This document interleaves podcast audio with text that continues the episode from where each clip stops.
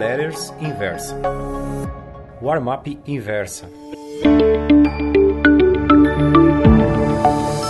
Da máxima histórica de Ibovespa, 98.589, alcançada no dia 4 deste mês, até a mínima de anteontem, 93.736, o mercado de ações caiu 4.853 pontos, ou seja, 4,92%, anulando mais de um terço dos ganhos de 2019. Nesse processo de correção, que os traders que se mantiveram comprados chamam de saudável realização de lucros, os mão fracas cairão fora. O cara fica calculando suas perdas a cada dia e acaba desistindo. Ah, essa tal de bolsa de valores não é para mim. Vou voltar para a velha e confiável caderneta de poupança. Não raro, repito, mãos fracas cometem esse erro de largar a renda variável e, quem sabe por birra, voltar para o pior investimento de renda fixa que existe.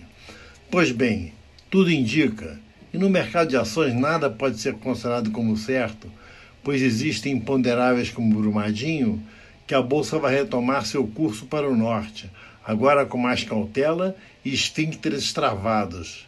Quem comprou nos raios e segurou a peteca na queda, sofreu um bocado. Será que foi fogo de palha?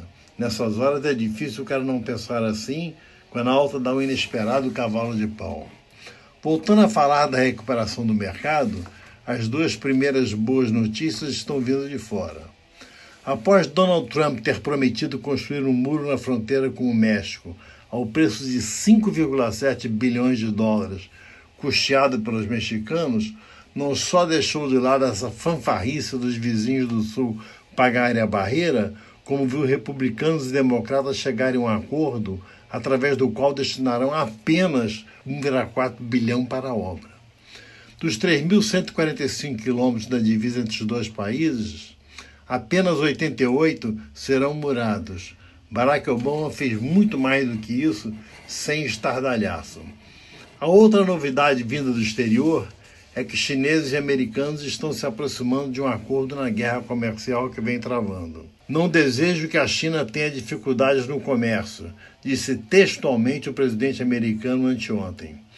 Para os intérpretes do Trumpês, a mensagem é mais do que clara.